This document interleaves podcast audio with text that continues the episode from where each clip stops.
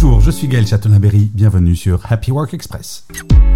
Selon une étude réalisée par Malakoff Humanis, nous constatons une situation alarmante. 50% des salariés ont été arrêtés au moins une fois en 2022 pour cause de maladie.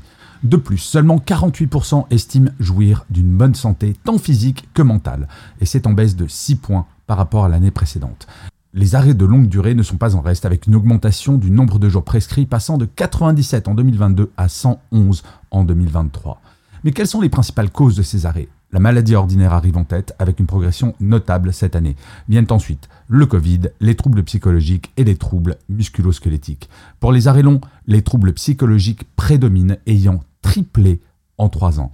Les salariés pointent du doigt le travail, l'environnement professionnel et les pratiques managériales comme principale cause. Il est donc essentiel de se pencher sur les conditions de travail et la qualité de vie au travail pour renverser cette tendance. Écoutez l'épisode de demain de Happy Work dans lequel j'interviewe une personne spécialiste de l'absentéisme. Merci d'avoir écouté cet épisode. N'hésitez surtout pas à vous abonner. Vous serez tenu au courant du chiffre du jour de demain.